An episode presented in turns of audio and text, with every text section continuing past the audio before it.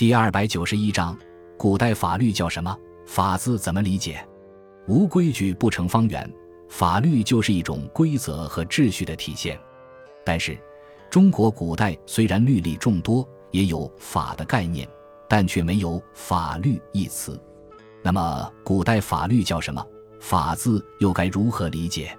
法之古体字写作，东汉许慎所著中国第一部字书《说文解字》，如此解析：行也，平之如水，从水，所以处不直者去之，从去。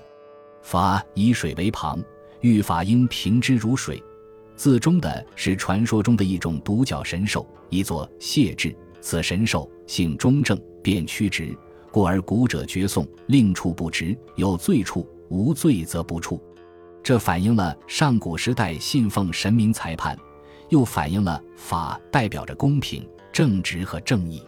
法律在中国产生的很早，夏代是中国第一个奴隶制国家，其法律总称为禹刑。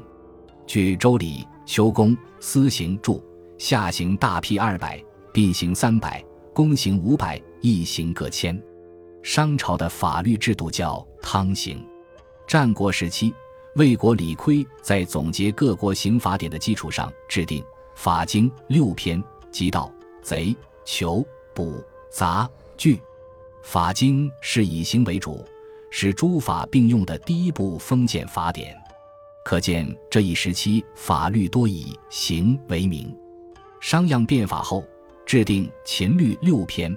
秦灭六国后，全面推行，中国第一次建立起全国统一的封建法制。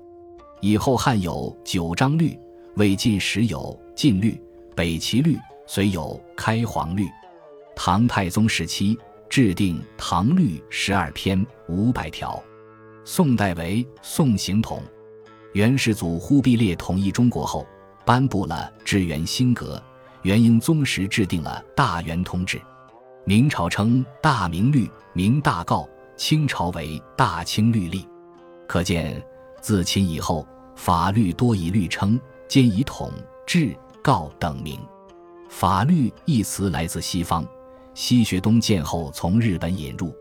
现代社会提倡依法治国，即依靠法律所确立的规则和秩序实现社会的正义。它是一种裁判的规则和人们应遵守的行为准则。与古代法律相比，中国已改变了过去民刑不分、诸法合体的局面。各项法律制度趋于完善。